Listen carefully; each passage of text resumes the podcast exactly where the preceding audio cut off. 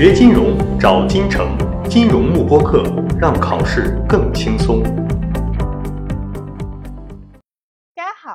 来到我们的一个 CFI 小白系列之证书普及课。今天我们要聊的一个话题就是 CFI 考试报名需要什么样的一个条件？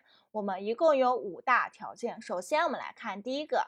关于学历的一个要求，也是很多朋友非常关注的一个话题。首先呢，CFI 考试对于专业是没有任何限制的，这是我们的第一小点。第二小点就是，其实我们 CFI 呃考试对我们的一个学士学位以及相当的一个专业水准是有要求的。那其实是底下是有三个小点的，满足这三个小点之一的话，其实就可以。报名我们这样的一个 CFI 考试啊，第一个就是，如果你是本科的一个大学生，那么本科大一到大三这三年是不能参加我们 CFI 考试的，只有在大四的第一学期，也就是说当年的一个十二月份是可以参加我们 CFI 一级的一个考试啊，这是我们的一个本科大学生。第二个就是，如果就是本科是不满四年，如果只读了三年本科的话，那么。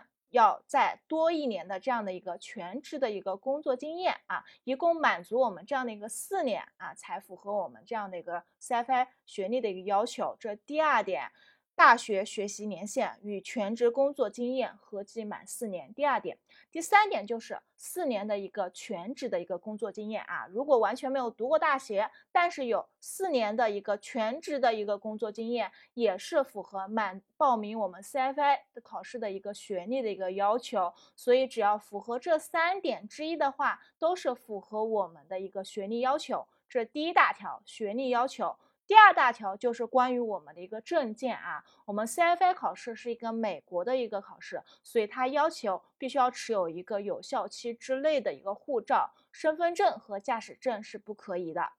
第三点大的要求就是有关于一个英语水平，毕竟我们是一个全英文的一个教材的学习，全英文的一个考试，所以我个人建议大家如果水平英语水平在我们一个大学四级的话，其实就是满足我们这样的一个英语水平的一个要求。第三大点英语水平，第四点就要满足我们 CFI 协会的一个职业道德标准啊。我们 CFI 协会是特别在意你是不是一个就是有职业标准的一个人啊。这是第四大点。第五大点就是一定要进行在线的一个报名以及支付这样的一个考试费用。所以这五大条如果都满足的话，其实就是符合报名我们 CFI 考试了。好，今天的话题到此结束，谢谢大家。